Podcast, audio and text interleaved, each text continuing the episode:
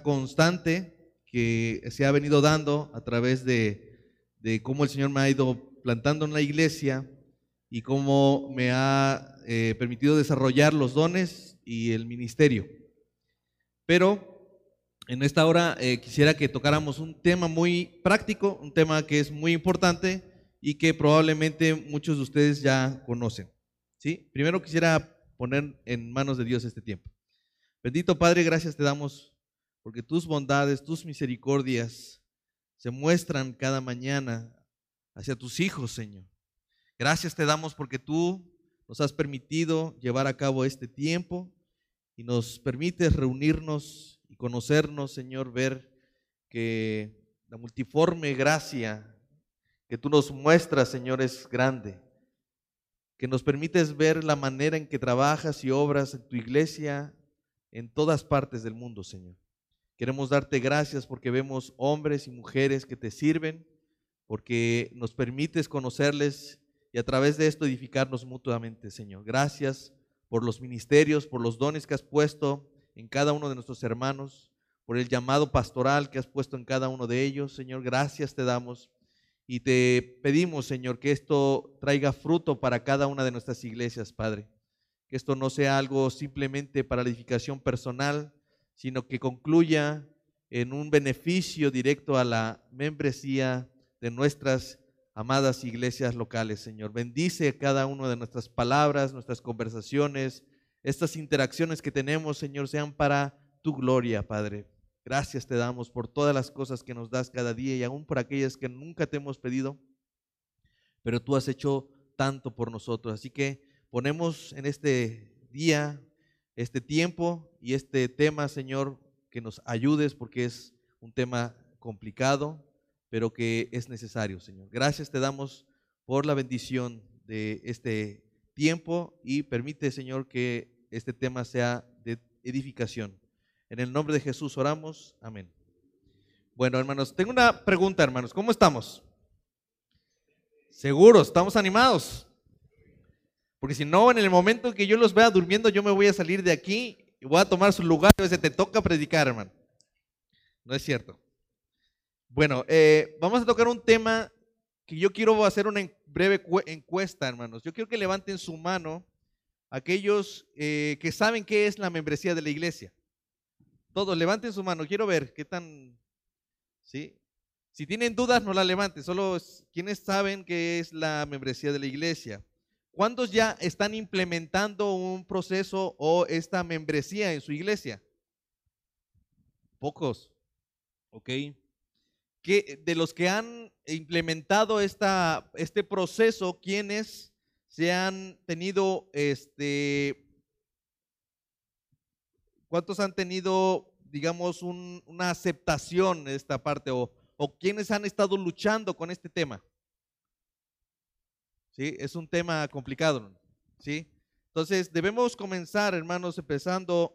Eh, quisiera también yo preguntarles, ¿cuántos de ustedes eh, saben ¿Cuántos miembros hay en su iglesia? Si usted sabe que yo tengo, son, somos 60 en la iglesia y 40 son miembros. ¿Alguien me pudiera decir cuántos, cuántos en su iglesia, cuántos son y cuántos son miembros? 18 miembros. Bueno, ¿alguien más? Que se congregan. ¿Ok? ¿Alguien más? Miembros. ¿Alguien? ¿Sí? Órale, esa es una... 15 miembros.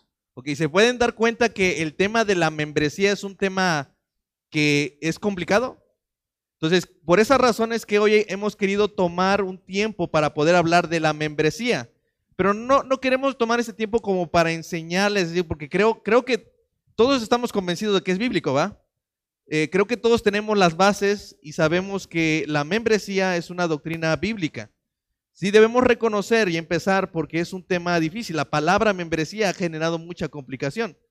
A mí que me ha tocado mucho estar ahora en esta parte, he lidiado con pensamientos, he lidiado con hermanos que están tratando de entender esto de una manera bíblica, pero la realidad es que están luchando con, un, con una eh, personalidad, están luchando con un contexto cultural, están luchando con entender muchas cosas acerca de Dios y de repente cuando uno habla de, usa esta palabra membresía, lo primero que se les viene a la mente ¿qué es?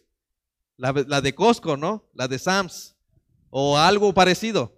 Y sí, suena, la verdad es que suena muy así. ¿Y, saben por qué? Porque también está eh, relacionado con esta manera de, las iglesias de abusar económicamente de sus, eh, de sus miembros, ¿no? ¿Y qué es lo que sucede? Que piensan que entonces va a haber un cobro. Entonces sí, debemos empezar o comenzar eh, reconociendo que el tema o la palabra membresía genera un escosor, incluso un rechazo. Quiero decirles no sé, me imagino que en el caso de ustedes también ha sucedido que gente se ha ido de la iglesia solo por este tema, ¿sí? Y no tanto porque no coincidan en nuestras mismas eh, pensamientos, en las mismas ideas doctrinales, sino que piensan que esto no es bíblico, ¿no? Entonces tenemos que empezar por ahí reconociendo que este eh, es un tema complicado, genera mucho escosor, entonces, ¿qué es lo primero que quiero mencionar acerca de la membresía? Es que es un tema que requiere de mucha paciencia y mucha intención. Miren, lo cierto es que al igual que eh, eh, debemos reconocer que esta, esta palabra sí no está en la escritura, pero sí debemos reconocer que es un tema que está en la Biblia. ¿Sí? Eh, aunque parece una palabra nueva, una doctrina nueva, lo cierto es que están en, el Nuevo Testamento claramente mencionados. Entonces lo que yo voy a tratar de hacer ahorita es tratar de hacerles ver cómo, Dios ve la membresía, para que quizás de esta manera ustedes puedan decir, ah, creo que ahí ha estado nuestro error, ¿no? Porque ¿qué es lo que sucede? Cuando nosotros empezamos a implementar la membresía, lo primero que se nos viene a la mente es ese proceso de membresía. ¿Sí? Y una cosa que vamos a, encontrar, eh, más bien, que no vamos a encontrar en la Biblia es cómo hacer un proceso de membresía solo nos habla de la membresía, pero no de cómo es que alguien que llega a la iglesia local se hace miembro de la iglesia. Aunque yo quiero mostrarles que sí hay formas en las que se manifiesta ese miembro. ¿Sale? Entonces, e, e, ese es el primer, el primer punto, ¿no? Entonces, una de las cosas que debemos evitar, porque probablemente si los que han estado lidiando con la membresía, con la enseñanza eh, o ese proceso de membresía, pues han tenido la tentación incluso de cambiarle el nombre o de buscar otra palabra que sea más amable. Yo les diría, hermano, no lo hagamos. Porque la realidad es que esta es una doctrina que ha ido avanzando, lleva ya mucho camino recorrido como para que nosotros queramos inventar ahora una nueva palabra y meternos otra vez en más problemas. Entonces lo mejor es hacerlo. Miren, hay doctrinas como la Trinidad y la providencia de Dios que son palabras que no encontramos tampoco en la Escritura, ¿sí? Pero están allí. Todos creemos en esto, ¿verdad? Entonces, la realidad es que simplemente es que nosotros seamos pacientes, que seamos diligentes y la gente va a asimilarlo, no como, no como algo que, como un concepto teológico que deban de, porque ese no es el punto. la idea de la membresía es que el miembro sepa a qué está llegando una iglesia local.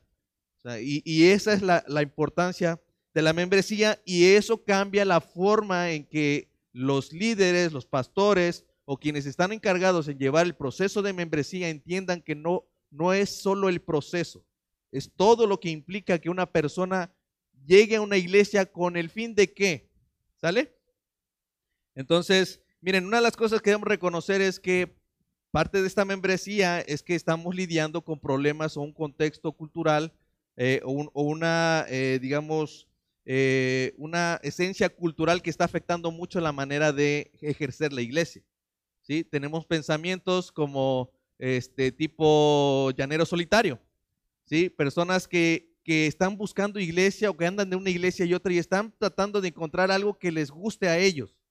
Eso es un grave problema porque les hace entender que ellos son especiales y que la gente debe asumir el rol que ellos piensan. Entonces están lidiando con personas que piensan que no tienen nada que ver con una iglesia local. ¿sí? Estás lidiando con pensamientos de tipo John Sinatra, a mi manera. O sea, yo voy a ser cristiano a mi manera, según como yo quiera, ¿no? Entonces, eh, vemos esta, esta forma de pensamiento con la que estamos lidiando y sí, eso va a complicar la manera de explicarle a la persona que llega este, qué es la membresía. ¿Sí? Entonces, esas son realidades, son cosas que nosotros estamos viendo, pero nosotros debemos enseñar a la gente eh, que solo a veces viene a la iglesia eh, eh, solamente para añadir a su estilo de vida alguna religión. Porque ha sucedido. Hay muchas personas que llegan a la iglesia que solamente están añadiendo algo, un plus a su vida. ¿Y qué es ese plus? Venir a una iglesia cristiana porque se siente muy bonito alabar junto con los hermanos, pero de ahí no pasa. Entonces, eh, eh, el, proceso de membresía termina siendo una herramienta para cernir los pensamientos de las personas que vienen a una iglesia con una idea equivocada, una idea distorsionada de la que es la iglesia local. Primera idea distorsionada de la iglesia local es que te vas a encontrar a pura gente buena. El primer error. El, otro error que vamos a encontrar cuando va a llegar alguien a la iglesia local es que este, eh, todos, nadie te va a ofender y nadie va a hacerte piensas que todos deberían de comportarse de, cierta forma y no es así. Entonces, todo este tipo de cosas son las que estaremos lidiando en la membresía. ¿Sale? Pero, eh, ¿qué es la membresía de la iglesia? La membresía de la iglesia es esa relación formal y necesaria, ¿sí? Mejor lo tengo que cambiar porque parece que dice que innecesaria, pero es necesaria y formal entre la iglesia y el cristiano. Eso implica una disposición de vivir el discipulado bajo el cuidado de una iglesia local. ¿Sí? En otras palabras, todo el asunto de la membresía trata acerca de la iglesia asumiendo una responsabilidad con alguien en específico y esta persona también, en el caso de nosotros, eh, asumiendo una responsabilidad hacia la iglesia. Es imposible que Dios quiera añadir a la iglesia a alguien para que se siente los domingos. Eso no puede ser. ¿Sí? Entonces, ¿qué es la membresía de la iglesia? Bueno, en pocas palabras se está hablando acerca de los miembros de la iglesia. Pero yo cómo definiría o cómo me gustaría más hablar acerca de la iglesia o de la membresía es la iglesia siendo iglesia. ¿Sí? Porque es evidente que hay mucha gente que va a llegar a la iglesia que ahorita cuando me estaban dando los números, hay un grupo de personas que ya los reconocen como miembros porque seguramente pasaron por un proceso de membresía, pero hay gente que está allí en la iglesia y que no se ha hecho miembro. Entonces, ¿qué debemos hacer con ellos? ¿Por qué no se quieren hacer miembros? ¿Por qué, por qué están en ese limbo? ¿Sí? Quizás es necesario nosotros retomar el tema de la membresía y hacerles entender, ¿sí? Que el proceso es lo de menos.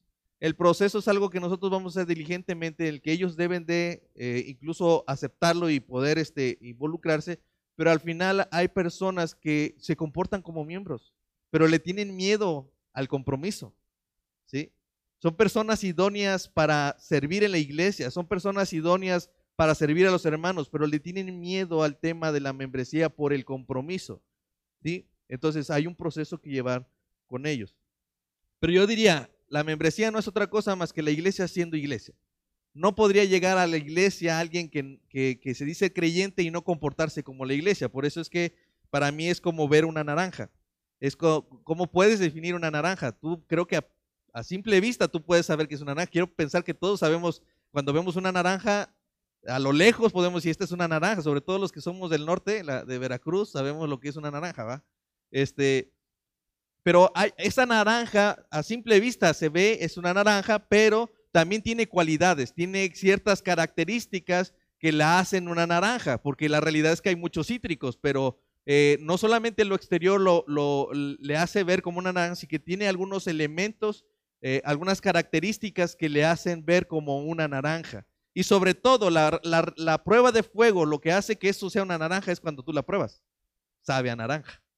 Entonces, cuando, cuando alguien llega a la iglesia, no puede ser diferente a, otro, a, otra cosa, no podría ser otra cosa. Y ahí está el enfoque de la membresía, en que las personas que llegan y dicen, yo quiero ser parte de la membresía, entiendan qué es ser un miembro. ¿sí? Por eso es que nosotros, eh, eh, no estoy hablando ahorita tanto del proceso, proceso que nosotros llevamos, sino aquello que define el proceso. Porque según las circunstancias de cada uno es lo que está definiendo mi proceso. Por ejemplo, en el caso de nosotros tenemos un preámbulo. Nosotros lo que hacemos es, esperamos que la gente llega, se acomoda, son personas nuevas, algunos llegan, llegan, vienen de otra iglesia, algunos cambiaron de ciudad, algunos ya estaban en una membresía, pero aún así esperamos a que se acomoden, vean a la iglesia y constantemente estamos haciendo invitaciones cuando van a iniciar los cursos de membresía. Entonces, en ese proceso este, es un preámbulo, todavía no ha iniciado el proceso para nosotros de membresía. ¿Qué es lo que sucede después de esto? Ahí hay una de la invitación, entonces la gente quiere ser parte de la membresía y los invitamos a un proceso de, de inducción. Ese proceso de inducción nosotros les enseñamos básicamente dos cosas. Una es lo que enseñamos. O sea, creo que una persona cuando se añade a una iglesia es su responsabilidad mirar a dónde se va a congregar. Mira, una de las cosas que ha pasado y seguramente les va a pasar es que hay mucha gente que después de mucho tiempo se va y ¿saben qué es lo que dice? Esta iglesia no es bíblica.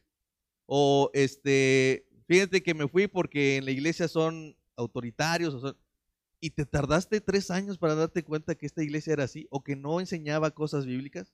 Eso no es posible. Y de hecho, eh, por eso en el proceso de membresía nosotros les invitamos a conocer a la iglesia cuando nosotros les enseñamos lo que creemos en esta iglesia. Lo básico, ¿sí?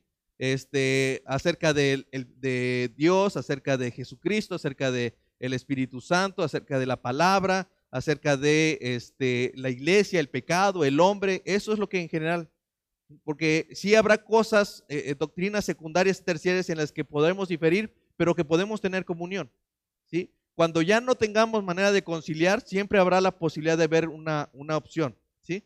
Pero les damos tiempo de conocer esta parte. Es necesario que la persona que llegue a la iglesia sepa a dónde se está metiendo.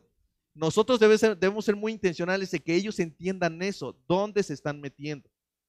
Segundo, lo que enseñamos es qué es ser un miembro de la iglesia. La membresía. ¿Sí? Ahí lo que les mostramos es cómo debería de comportarse alguien que dice ser cristiano. Eso es todo. Fíjense, uno de los primeros errores que nosotros cometimos es, este, eh, y creo que aprendimos mucho de ello, fue que los, les dijimos, tomen dos cursos y ya son miembros. ¿Sí? ¿Dónde creen que estuvo el error? ¿Eh? Participen, participen. Exacto, e, e, es el error. No, el curso no hace un miembro. El curso solamente me ayuda a ver, oye, creo que mira, aquí dicen que yo debería comportarme como tal, como lo, que me enseñaba hace un momento este, pastor. Eh, eh, debo de tener tal comportamiento, debo de, conocer la palabra, debo de tener ciertas actitudes, ¿sí? Y la verdad es que yo no los tengo. ¿Y sabes qué? Bueno, ¿y quién va a definir si los tengo? La misma iglesia. Dice la escritura que por los frutos los vas a conocer. Entonces, ¿qué es lo que, es lo que eh, hacemos aquí en este proceso? Simplemente es que veas si esta iglesia es lo que estás buscando, es lo que debes de buscar según la escritura. Y segundo, es también mirar nosotros que la persona que dice ser cristiana va a llegar a comportarse como un cristiano, porque si lo que va a hacer es venir a tomar un lugar en el domingo, ese no es un miembro. Y hermanos, tenemos muchos de ellos en la iglesia. Y ahí los vamos a tener por mucho tiempo, probablemente. Pero sabes, hermanos, ¿qué es lo que define mucho e, es el miembro con el que vas a trabajar? Pues para qué fue generada la iglesia. Cuando tú te das cuenta que la iglesia no es un grupo de personas reuniéndose a oír una predicación el domingo, tú entenderás que la, este, eh, cómo hacer el proceso de membresía. ¿sí? Eso definirá el proceso de membresía, porque habrá un problema. Si tú dices, es que mis hermanos están necesitados de mi sermón, ¿sabes qué va a suceder? Esa iglesia va a estar limitada a, tu conocimiento y a lo que tú quieras decir. Pero ese no es nuestro llamado. La, el nacimiento de una iglesia local se debió para un propósito. ¿Cuál es ese propósito? El, hacer la gran comisión. ¿Sí? Entonces, ¿cómo sé que, que somos? Mira, vayamos ahí a, a Hechos capítulo 2, versículo 44 y 47. Dice, todos los que habían creído Pueden subrayar eso. Todos los que habían creído estaban juntos. Primer cosa, los que estaban, los que habían creído, y, recuerden, en el contexto de aquí, Pedro acaba de, predicarles el, este, el Evangelio. Entonces dice, estos que habían creído, no los que habían escuchado, ¿eh? Porque acuérdense que entre todos ellos habían escuchado unos que hasta se reían, ¿no? Pero los que habían creído no los que habían escuchado, sino los que habían creído, estaban juntos. ¿sí? Y tenían en común, esa palabra común también es importante, todas las cosas. Vendían sus propiedades, y aquí es donde yo podría hacer este, un llamado al altar, ¿no? Sus propiedades y sus bienes y repartían a todos según la necesidad de cada uno. ah, más adelante, y perseverando unánimes cada, cada día en el templo y partiendo el pan en las casas. Comían juntos con alegría y sencillez de corazón, alabando a Dios y tenían, teniendo favor con todo el pueblo. Y el Señor añadía cada día a la iglesia los que habían de ser salvos. ¿Sí? Entonces, miren, esto, esto es lo que define la membresía. Primero, todos los que creen están juntos, están unánimes, tienen cosas en común.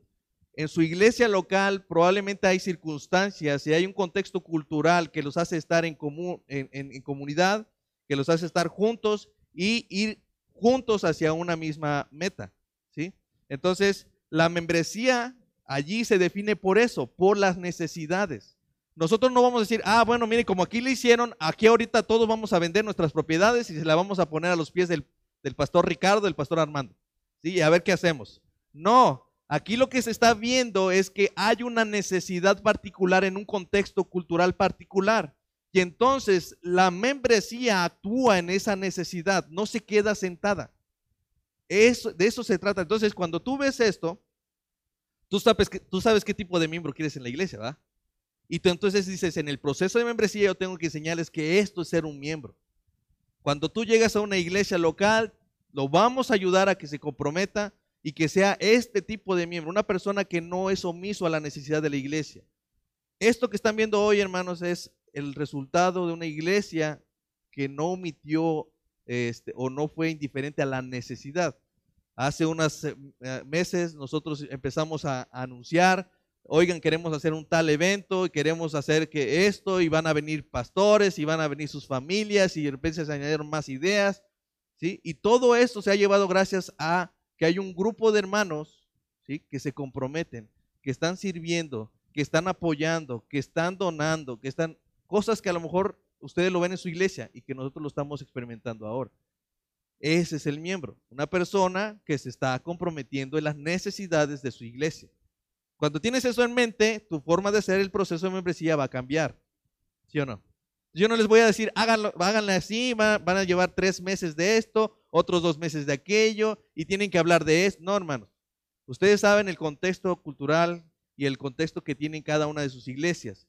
Es más, es muy diferente una iglesia, por ejemplo, en, una zona rural, en una zona este, como la Ciudad de México, no sé, hay zonas muy diferentes eh, el tipo de, trabajo que se realiza, las actividades que se realizan allí, qué, profesión tienen la mayoría de sus congregantes. Es, hay muchas cosas que, definen su membresía. Pero hasta ahorita entendemos que básicamente la membresía debe ser la iglesia siendo iglesia. ¿Sí? Pero aquí hay un punto importante. ¿Cuándo inicia el proceso de membresía en un creyente? Según lo que dice la escritura. ¿Cuándo? ¿Cuándo cree? Bueno, eso, eso es cuando se añaden a la, iglesia universal. ¿sí? Cuando alguien cree ya es parte de esa iglesia universal. Pero algo que nos dice la escritura es que ese proceso de membresía naturalmente debería de ejercerse cuando Dios lo añade a una iglesia. Noten esto. Esto debe cambiar nuestra mente de forma de ser la membresía. A veces llega aquí a la iglesia gente, hermanos, que son una bendición para la iglesia. No sabemos, no, como van llegando primeramente, no saben ni quiénes son, qué hacen, qué dones tienen, no lo sabemos. ¿Sí? Pero ha llegado a la iglesia gente muy valiosa, gente que, que, ha sido una bendición desde que llegaron a la iglesia. Y sabe que me gustó mucho de leer esta parte, es que es el Señor quien añade a la iglesia quien había de ser salvo. Ese proceso de membresía inicia desde que el Señor lo, lo siembra en la iglesia. Entonces, para nosotros, sí, nosotros estamos haciendo un proceso de membresía que tiene que ver con un preámbulo y luego un, proceso de inducción para enseñarles qué cosa es el miembro.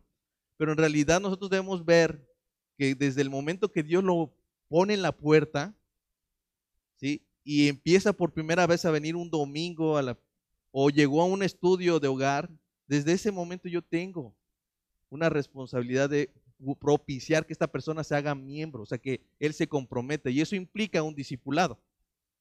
O sea, yo no lo puedo dejar ahí la deriva y hasta que él decida comprometerse o decir, oye, ¿cómo apoyo? Entonces lo hago miembro. No, no. Hay gente muy valiosa, ¿sí? Que nosotros no sabemos. Entonces tenemos que ser muy intencionales en tratar de invitarlo a que se añada. Hay muchas formas. Si hay grupos pequeños, si hay algún grupo de hogar, generalmente son la forma más fácil de que la gente llegue a la iglesia. ¿sí? Primero, hermanos, eh, debemos confirmar que estas personas realmente crean. ¿sí? Dice la escritura que quien eh, eh, añadió a quienes estaban, que estaban juntos, ¿quiénes? Los que habían creído. Entonces, eso define mucho la membresía. Es la iglesia siendo la iglesia, la iglesia comportándose como la iglesia de Jesucristo. ¿sí? Dios no salvó a alguien para sentarlo los domingos, eso no es posible. ¿sí?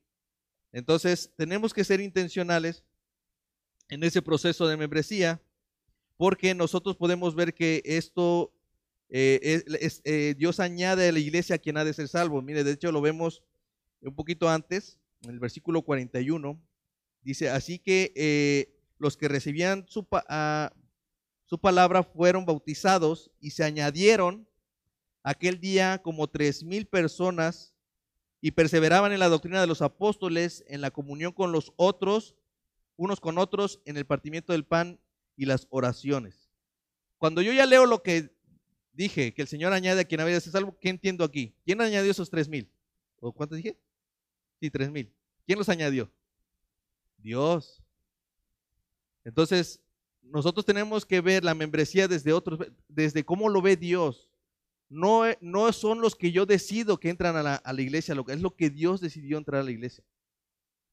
Evidentemente, el proceso de membresía también tiene que ver con, un, con, una separación, tratar de mostrarles, ayudar a la gente que viene confundida, que probablemente lo primero que necesita conocer es el Evangelio.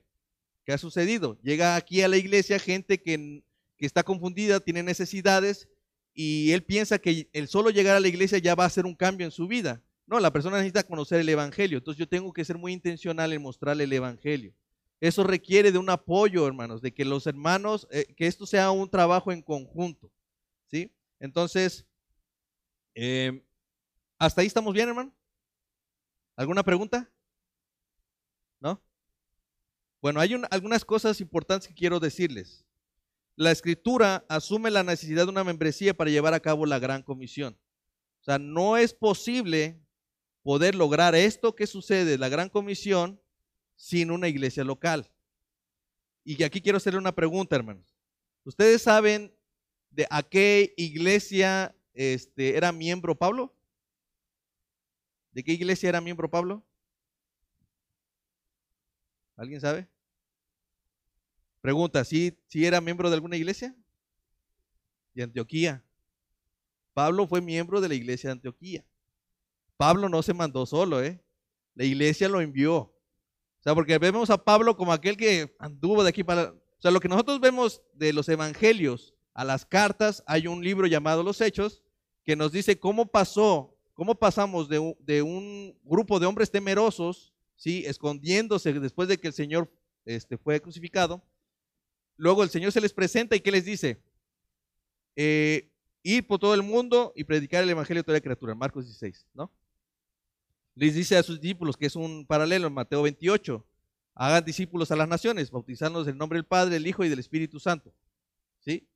Y les dice en Hechos, capítulo 1, versículo 8, pero recibirán poder cuando haya venido sobre ustedes el Espíritu Santo y me serán testigos en Jerusalén, Samaria y hasta el último de la tierra, ¿sí?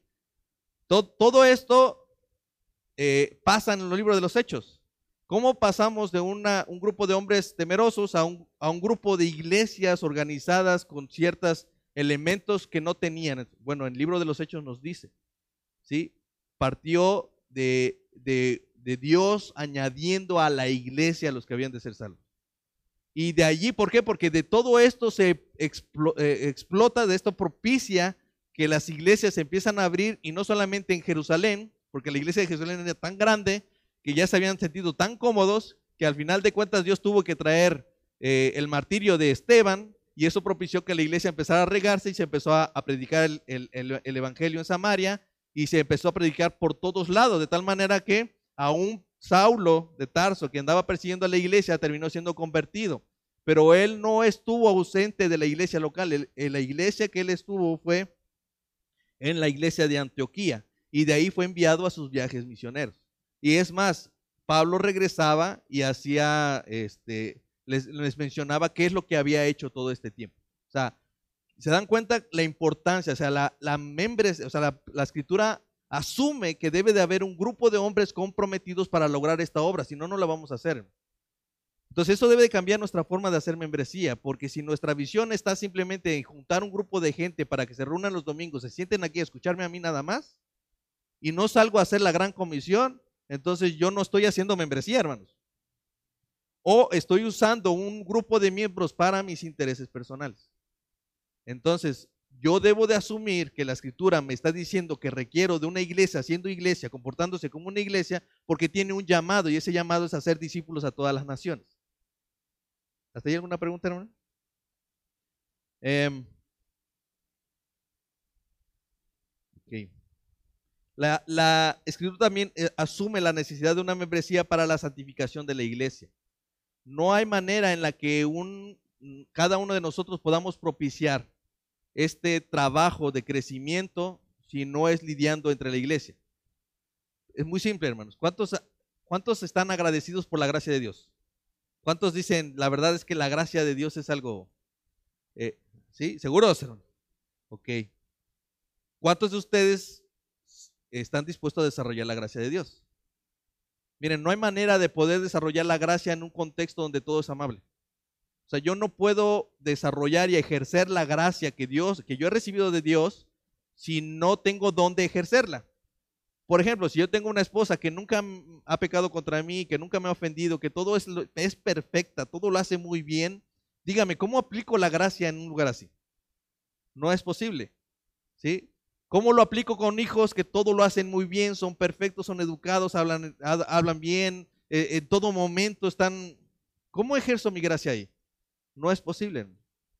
¿Sí? Entonces debemos entender que eh, la membresía, la escritura asume la necesidad de la membresía para la santificación de la iglesia, para ese proceso de irnos edificando unos a otros, estimularnos unos a otros en el amor, en exhortarnos unos a otros, orar unos por otros. ¿Cómo voy a orar por algo si a mi hermano yo no sé ni siquiera lo que le está pasando?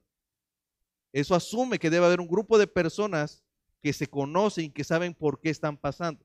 Así que eso debe de cambiar un poco mi forma de hacer membresía. Yo no debo de simplemente hacer una lista de hombres y mujeres que se comprometen a la iglesia, pero de los cuales no me preocupo si están creciendo o no en la iglesia. Cuando, ¿qué, ¿Qué pasaría si yo tengo un niño de dos años y llevo ya diez años con él y no crece de estatura? Tengo un problema, ¿verdad? Yo tengo que eh, entender que algo está pasando con él, algo está mal. Hay algo de salud que yo debo de mirar y entonces yo tengo que actuar. Eso debe de cambiar mi forma de hacer membresía.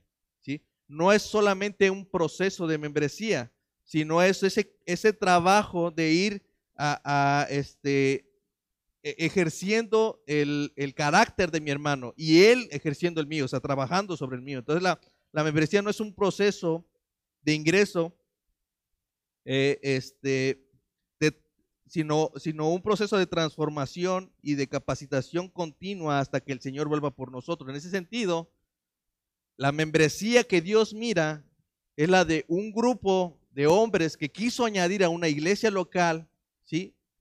Pero que va a seguir transformando hasta que Él vuelva.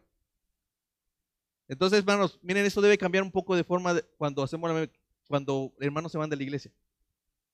¿Sí? Porque hay como un cierto celo de decir que no se vayan o que es que si se van ya se perdieron, no, hermano. Recuerden, si, esos son hijos de Dios, al final de cuentas Dios va a usar todos los medios. Las iglesias locales siguen siendo esos medios de gracia por el cual va a seguir transformando a esta persona hasta que venga, ¿sí? Pero eso debe cambiar nuestra forma de ser membresía. ¿En, qué sentido? En el sentido de ver que ellos necesitan seguir creciendo, necesitan eh, conocer a Dios más profundamente y probablemente no lo hagan aquí es permitir que, eh, no es dejar que ellos se vayan cuando quieran, por las razones que sean, pero lo cierto es que se van, hermano. Y a poco no duele. Entonces, es doloroso, es un proceso difícil. Entonces, cuando nosotros vemos que ese proceso de membresía inició cuando el Señor lo añadió, añadió una iglesia, este, probablemente muchos de ustedes no están en la iglesia en las que Dios lo añadió al principio, ya están en otra. ¿Eso qué significa? Dejaron de ser creyentes. ¿No? Eh, entendemos que el Señor está haciendo algo con nosotros. Y eso creo que debería cambiar nuestra forma de ayudar a quienes se van. ¿sí? Eh, evidentemente hay contextos. Hay contextos de disciplina, contextos de pecado, contextos de personas que en realidad se dieron cuenta que no eran creyentes. Y hay, y hay hermanos que en realidad pues cambiaron de lugar, están teniendo un trabajo en otro lugar. Y este tipo de cosas cambian mi forma de ser membresía. Pero debemos pensar esto, ellos siguen siendo miembros del cuerpo de Cristo en la iglesia universal. Y entonces yo debo ayudarles al menos tratar de que ellos pues, encuentren en otra iglesia, de que busquen a Dios en la medida de lo que es posible. Por eso creo que una de las cosas que como iglesia debemos hacer siempre es esta parte de propiciar, de, de cuando alguien viene nuevo a la iglesia es poder decirle, oye, ¿y de dónde vienes? A ver, platícame. Por eso nosotros hacemos una entrevista al principio. Dice, bueno, a ver, cuéntame de dónde vienes, ya estabas en una iglesia, desde hace cuánto crees, cómo estás con tu familia, estás casado, estás soltero, qué ha sucedido en estos tiempos, si estabas en una iglesia, ¿por qué te saliste de allá? Oye, puedo confirmar con tu pastor que, fue así, todo ese tipo de cosas. Porque, no, porque lo que estamos haciendo es trabajar en el crecimiento de estas personas. ¿sí? Dice la palabra ahí, acercándose a él, piedra viva, desechado ciertamente por los hombres, mas por Dios escogida y preciosa ustedes también como piedras vivas, ahí está la, la palabra, la frase, piedras vivas, sean edificados como casa espiritual y sacerdocio santo para ofrecer sacrificios espirituales aceptables eh, a Dios por medio de Jesucristo.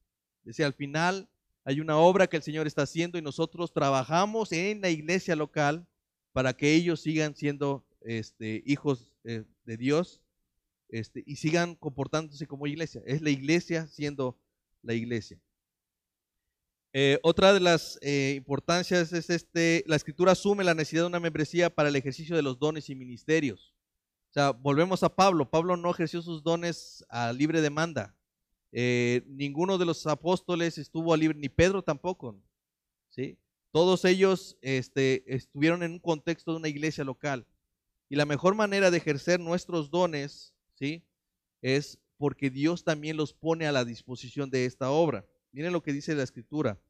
Ahora bien, hay diversidad de dones, pero el Espíritu es el mismo, y hay diversidad de ministerios, pero el Señor es el mismo. Y hay diversidad de operaciones, pero Dios que hace todas las cosas en todo es el mismo. ¿Sí? Entonces, a mí me llama la atención la palabra añadir. Miren, vamos a otro versículo. Primero de Corintios 12, 18 dice, más ahora Dios ha colocado los miembros, cada uno de ellos, en el cuerpo como Él quiso. Así que cuando nosotros vemos a una persona que Dios añadió a la iglesia, no la añadió nada más porque sí, la añadió en el cuerpo como Él quiso, porque Él quiere ejercer ciertas cosas. Piensen ahora mismo en su iglesia local. ¿Por qué no hay alguien como Pablo? O alguien como Pedro? ¿O por qué no hay alguien como Sugel? O alguien como John MacArthur? Porque nada más estamos nosotros.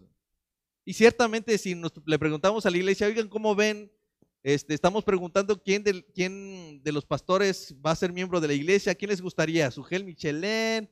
¿A quién? John MacArthur? Y toda la gente, la gente viene emocionada y dice, no, pues nosotros queremos a tal. Pero no van a estar, hermano. Somos nosotros. Y algo importante es que los dones que Dios nos ha dado, los, los quiero que piensen de verdad, además, por alguna razón, Sugel está en la iglesia de allá de, de, de República Dominicana. Por alguna razón, John MacArthur está en la iglesia de allá. Y cada uno de los hermanos que ustedes se imaginen, aquellos hombres que son muy reconocidos, por alguna razón, pero Dios quiso añadirlo allí y quiso poner sus dones en esa iglesia. Hermanos, por alguna razón quiso poner tus dones en esta iglesia local. Cuando llaman y ven que hay personas que se están añadiendo a la iglesia, cuiden mucho de ello. Ayúdenles a que sus dones sean efectivos dentro de la iglesia local. Que pongan a servirse. ¿Sí? ¿Por qué? Porque quien Dios quiso colocarlo allí específicamente y probablemente no es el más sabio o no es el más eh, claro a la hora de hablar o, no, como tú quieras. Pero al final de cuentas Dios quiso colocar a esta persona precisamente en tu iglesia. Entonces eso va a cambiar en forma de hacer membresía. ¿Sí? Em, necesitamos eh, e, entender que Dios es el que añade a estos dones no solamente a la persona, sino con sus dones a la iglesia para eso, para, para llevar a, este, a cabo esto. Por eso es que incluso ahora nosotros lo que hemos hecho dentro del proceso de membresía es eh, cuando ellos vienen y son parte, hacemos la entrevista y le decimos, bueno, a ver, platícame, creo que estás en posibilidad de que lleves el curso de inducción y mientras está el curso de inducción, lo invitamos a participar en algún ministerio. ¿Sí? No va a llevar el ministerio ni lo va a, trabajar, simplemente va, a, a, añadirse. ¿sí? Se va a añadir al ministerio porque es la única manera en la que yo me voy a dar cuenta si se compromete, si llega temprano, si participa con los hermanos, si está desarrollando sus ministerios. Y eso ha sido muy efectivo para nosotros. Poder mirar cómo el hermano se está comportando ahora. Yo no tengo que esperar a que termine el proceso para darme cuenta si está en posibilidades de servir o no. No, yo ya lo puedo usar. Es más, si en el proceso nos damos cuenta que ni llega temprano, no es comprometido, ¿qué te está diciendo? Eh, él no va a ser miembro. ¿sí? Entonces no, esperemos a descubrirlo hasta después porque sería como un error. Entonces, es algo que nosotros hemos hecho, los hemos invitado a participar en el ministerio, en lo que están en el curso de inducción, y en ese proceso ellos eh, se muestran a los hermanos, eh, son formados en su carácter y nos hacen, nos ayudan a ver claramente quiénes son, ¿sí? No llegan a ciegas a la membresía. Entonces, eso también debe de cambiar nuestra forma, este, eh, hacer la membresía, ¿sale? Quizás la última que voy a tocar es la escritura asume la necesidad de la membresía para la correcta relación entre pastores y ovejas. ¿Sí? No hay manera en que, en que se pueda tener una buena relación entre las ovejas y los creyentes, digo, y, los pastores o los líderes, si no hay una membresía. ¿Sí? Miren lo que dice eh, Primera de Pedro 5, versículos 2 y 3. Apacentad la grey de Dios que está entre ustedes cuidando de ella, no por fuerza, sino voluntariamente, no por ganancia deshonesta, sino por ánimo pronto, no como teniendo señoría de, sobre los que están en, a su cuidado, sino siendo ejemplos de la grey. ¿Sí? Hay muchas palabras aquí que implican que, la, que, que haya una membresía. Por ejemplo, nosotros vamos a apacentar la grey que está entre nosotros, no a la iglesia universal, porque eso es imposible. ¿Sí? Eh, debemos tener la capacidad de ser cercanos a ellos, que, sean cercanos a nosotros para poder cuidar de ellos. Eh, tenemos que tener que haber este, esta cercanía para poder hacer ese trabajo de contacto. ¿sí? Hay una relación de, este, de, de, cuidado. O sea, yo necesito cuidar a los que están cerca de mí, no a los que no están. ¿sí? Por otro lado, Hebreos 13, 17 dice, obedezcan a sus pastores y sujétense a ellos ¿A cuáles pastores? ¿Al invitado?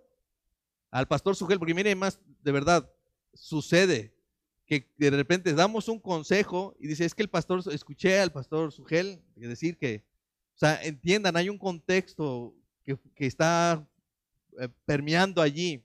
O sea, aunque la prédica del pastor Sugel está, estuvo tremenda, sí, pero en la práctica, el único que te conoce es tu pastor. Eh, mañana vamos a hablar acerca de la, de la eh, consejería y vamos a tocar algunos temas de cómo es que a veces de repente cuando viene un pastor invitado y los hermanos buscan al pastor para una, para una consejería. Complicado, hermanos, muy complicado. Pero debemos enseñarles esto, debemos que ellos entiendan que no hay nadie que les conozca mejor que nosotros que tenemos contacto. Es más, ¿qué es lo que sucedería si a un Sugel Michelén llegara y te dijera, hermano, tú tienes que hacer esto? y le haces caso, él no va a ser responsable de ello. Aunque te lo haya dicho, no sé, no es responsable. O sea, él no se le va a pedir cuentas por ti, porque el que, el que está a cargo de ti es su pastor. Entonces, este, es necesario que ellos entiendan esto. Es, esa obediencia se debe a esos pastores y básicamente en la práctica se sujetan a esos pastores que estén en su iglesia local. ¿Sí? ¿Por qué? Porque ellos son los responsables. Dice que por, eh, porque ellos velan por sus almas como quienes han de dar cuenta. Hay alguien que está responsable. Entonces, hermanos, ustedes tienen a su cargo responsabilidad. Entonces, no dejemos que, que este, sus ovejas o nuestras ovejas salgan de este contexto porque va a ser un problema. ¿sí? Y eso habla de una membresía más sólida, una membresía que va a cumplir con todas las este, expectativas eh, de Dios. Recordando, lo que define la membresía es el llamado, es el, es el, llamado a ser discípulos a las naciones. ¿Por qué, ¿Por qué razón creen que a los apóstoles no se les pidió hacer más apóstoles? Dice, no dice la escritura, vayan y hagan apóstoles a las naciones. ¿Sí? Dios llamó apóstoles a ser discípulos porque solo un discípulo puede crear otro discípulo. Y ese discípulo no se puede generar fuera del contexto de una iglesia local. Entonces, entendiendo esto, esto me ayuda a llevar a cabo un proceso más adecuado para incluir a las personas a la iglesia. Pero básicamente una persona que llega a la iglesia debe entender que no llega a sentarse. Él llega a, añadir, me gusta mucho la palabra que dice allí, eh, de que Dios añadía a quien ha de ser salvo. La palabra añadía ahí significa colocar junto, ¿sí? añadir este, junto. Es como, a ver, ya estamos un grupo de gente, estamos levantando algo, entonces añadimos a alguien más porque es necesario hacer esto. Entonces el Señor añade, ¿sí? Y nos coloca cada vez más personas en la iglesia con un propósito, la gran comisión, ¿sí? Entonces, hermanos, debemos tener mucho cuidado de que cuando hagamos el proceso de membresía no sea para simplemente llenar la iglesia, sino una iglesia que tiene un llamado específico. En general, todos tenemos este mismo llamado, a ser discípulos a las naciones, predicar el evangelio a toda criatura, ser testigos del Señor, hasta lo último de la tierra. Pero eso no va a ser posible fuera de la iglesia local. ¿Sí? Pero si tenemos una iglesia local, impactemos de ahí hacia afuera. ¿Sí? Y para eso se requiere una membresía. Una membresía sólida, hermanos que, actúan como creyentes, eh, eh, eh, cristianos que actúan como cristianos, una iglesia que está haciendo iglesia. Amén. Bueno, ¿alguna duda, hermanos? ¿No? Ya después no, no respondo, ¿eh? Sí. Miren, sí, de hecho hemos aplicado las dos cosas. Hemos aplicado tanto un manual, ¿no? En el que hemos intentado establecer eh, en, en común acuerdo con toda la membresía que hay ciertas reglas que pueden, primero, entendiendo que esas reglas no están por encima de la escritura. Este, pero hemos intentado aplicar eh, reglas muy claras, como lo que acabo de mencionar. Después de un tiempo, pues la pierdes la membresía. Después de, eh, de pasar esta, esta situación, se pierde la membresía. No, no negamos el hecho de que se pueda seguir haciendo. Creo que es parte de de ir fortaleciendo la membresía. En algunos contextos va a funcionar, en algunos probablemente no. Generalmente lo que hemos visto lo hemos aplicado, este, pero la realidad es que nada de eso trae un compromiso mm, de los que no se comprometen. Lo cierto es que hemos visto que quien no se ha comprometido no se compromete, este, aunque hubiera reglas. Y lo que hemos notado es que a aquellos, aunque no les demos reglas, siempre están comprometidos. Entonces, digamos, no podemos echar ni una ni otra. Por un lado, creemos que es bueno añadir ciertas reglas y que en común, en común acuerdo con la membresía estemos de acuerdo que eso puede ser un punto de partida. Pero por el otro lado es lo que la escritura sí dice, es que nos tenemos que exhortar unos a otros. Es el trabajo de toda una membresía, el hecho de cuando una persona no viene a la iglesia, hacerle la llamadita, oye, ¿por qué no estás? O sea, ¿dónde, ¿dónde estuviste? Oye, te extrañamos. Aunque suena un cliché, al final nosotros seguimos exhortando a que se comporten como una iglesia, una iglesia que no sea indiferente. Probablemente están pasando muchas situaciones personales que de las cuales nosotros si no nos dicen no, nos, no los enteramos. Por eso es importante generar una membresía que sepa buscarse entre unos a otros, porque si solamente quieren buscar a los pastores, e, es imposible. de repente no es posible atender a todos. Pero si entre ellos entienden que al ser parte de una membresía es una comunidad en la que se exhortan unos a otros, oran por unos por otros, nunca van a estar desatendidos. Una de las razones por las que se desaniman muchos por eso, porque piensan que están desatendidos. ¿Pero por quién? Por los pastores. O sea, porque no, no hay forma de, abarcar a todos.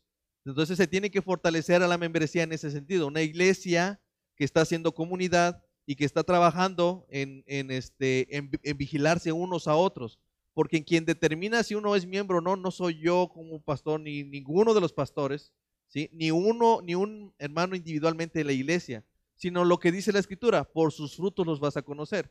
Y si, sus frutos ya no muestran esta parte, simplemente queda una exhortación y lo, demás es historia. La realidad es que la persona, aunque hay reglas específicas o aunque hay una exhortación, termina dando la decisión de irse o de moverse de iglesia ¿sí? Cosas tan simples como me llegó otro trabajo. ¿Y qué le decimos? Pues hermano, lo único que me queda es orar por ti porque al final yo no tengo ese, ese poder de evitar que te vayas, ya es una decisión tuya, y espero y oro que todo te vaya bien en tu decisión, ¿no? Pero es mejor que hubieras buscado un consejo o preguntado, oye, ¿qué les parece esto? ¿Me están dando un trabajo? ¿Creen que sería bueno? Las implicaciones. Y no para decirles si sí o no, sino para mostrarles aquellas cosas que quizás ellos no están bien. Pero es, eso lo que sí lo hemos aplicado. ¿eh? Este, creo que sería muy complicado decirles así hágalo todos. Cada uno va, va a poder mirar esa parte. Sí, de hecho, en, el caso de nosotros sí, ha habido situaciones particulares en las que hemos determinado a, escuchar a la iglesia y hay situaciones particulares en las que hemos determinado dentro del grupo de pastores. En el tiempo en el que había solamente un pastor, pues Ricardo se los puede decir, tomar decisiones solo fue, fue trae sus complicaciones. No es que sea eh, equivocado, pero generalmente trae, trae pues complicaciones. Y creo que una de las cosas que siempre se hacía o se busca en todo momento es la del consejo. Dice la escritura que en, en, este, en la multitud de consejeros hay seguridad. Entonces, eh, sin embargo, nosotros como iglesia, en ciertos temas, nosotros los llevamos a la iglesia cuando compete. Por ejemplo, en, en algún momento, cuando fue lo del COVID, pues sí lo presentamos a la iglesia porque quienes estaban involucrados en todo esto fueron, fueron ellos. Eso fue un tema difícil porque había, estaba dividido. Había gente que decía no debemos congregarnos, pero lo decía en general para todos.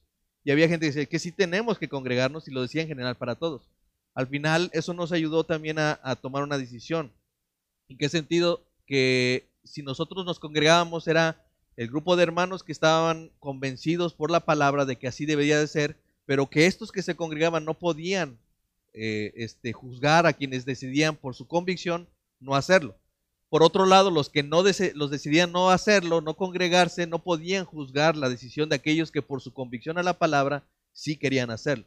Al final de ello podemos ver un fruto bueno, que, que no sé si les pasó, el COVID, la pandemia trajo muchos problemas a algunas iglesias que al grado de, por la, eh, la, cancelación de, los, de los, las reuniones cerraron sus iglesias y ya a la hora de querer retomar no funcionaba.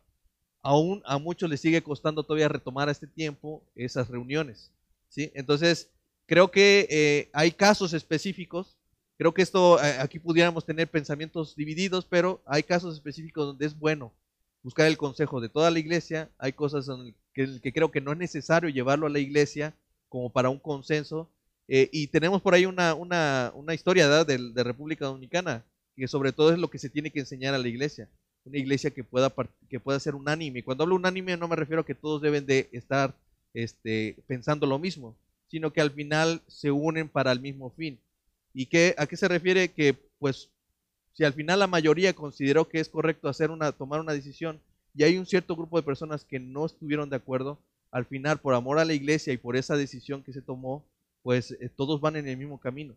Ya no es, ya no piensan igual en el sentido de, la decisión, pero al final dice, ¿saben que somos una iglesia? Y todos vamos a pensar eh, por el bien de la iglesia y vamos juntos todos por, por, esa, por esta parte, ¿no? Entonces, hay casos, creo que particulares, en los que se puede aplicar esta, esto, y creo que eso pudiéramos también aterrizarlo en la mesa de trabajo.